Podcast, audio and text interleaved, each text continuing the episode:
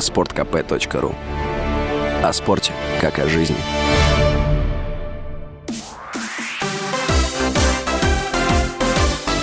Новости спорта. Хоккеисты петербургского СКА в гостях обыграли Минское «Динамо» со счетом 4-0 в третьем матче первого раунда плей-офф континентальной хоккейной лиги. Счет в серии до четырех побед стал 2-1 в пользу СКА. Следующий матч пройдет 7 марта в Минске. Команды встречаются в первом раунде плей-офф третий год подряд. СКА выигрывал две предыдущие серии. Футболисты Сочи обыграли ЦСКА со счетом 2-0 в домашнем матче 18-го тура российской премьер-лиги. Дубль сделал Лука Джорджевич. ЦСКА потерпел третье поражение подряд в РПЛ.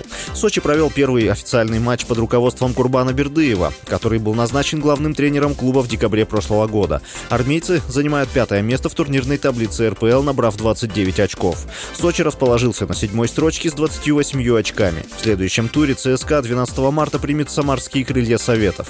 Сочи двумя днями ранее дома сыграет с Оренбургом.